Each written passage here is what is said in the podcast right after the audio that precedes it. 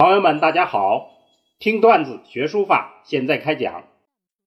上次我们讲了欧阳询用笔论里的段子与用笔之妙，今天我们要讲欧阳询传授诀里的段子，此事最要妙处，这就是最要妙的地方。好，我们把原文串讲一下。每秉笔必在圆正，就是每当提笔写字，一定要保持圆满周正，气力纵横重轻，就是气力在纵横重轻之间不断的变换，凝神静虑，就是聚精会神。当审字事，要审查字的事态，最不可忙，忙则失事。最重要的是不能太匆忙，匆忙就失去了事态。次不可缓，缓则鼓赤。其次就是不能太慢，缓慢呢就失去了鼓励。又不可瘦，瘦当行枯；又不可太瘦，瘦了呢就会形容枯槁。腹不可肥，肥即质浊；又不可太肥，太肥就会显得俗气。细想缓临，自然备体。就是仔细端详，慢慢的临摹，自然就具备了那种完美的体态。此事最要妙处，这就是书法的最要妙之处。好，我们整体诵读一下：每秉笔，必在圆正。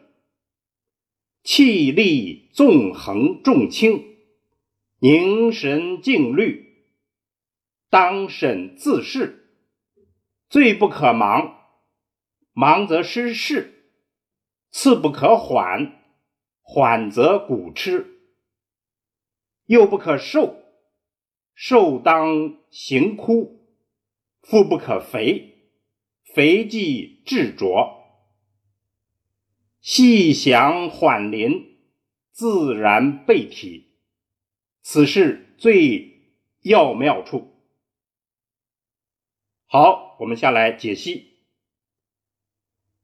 这一篇的名字叫《传授诀》，传的就是最要妙的秘诀。那是什么呢？欧阳询说，每当拿笔写字的时候。一定要保持圆满周正，气力要在纵横重轻之中变换，要聚精会神审查字的事态，不可忙，忙则失去了事态；不可缓慢，缓慢就失去了鼓励；不可太瘦，瘦就容易形容枯槁；不可太肥。肥就容易显出那种愚笨的俗气。要仔细端详原本，从容临摹，自然之体就具备了。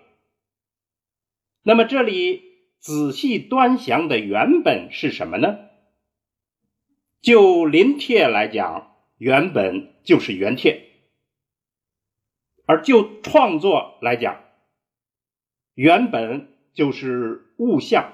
或者意象，原帖大家好理解，物象与意象比较难理解。大家可能还记得我们前面讲过，书照于自然，意思就是书法源于自然，不论您写的是什么，自然中间的物象，还有我们体悟到的意象，永远是我们的范本。所以今天段子的结论就是，欧阳询已经把具体的要妙点都说出来了。我们再概括的描述一下，那就是说，写字和其他艺术一样，要师法自然。好，这个段子我们就讲到这儿。听段子学书法，我们下次再见。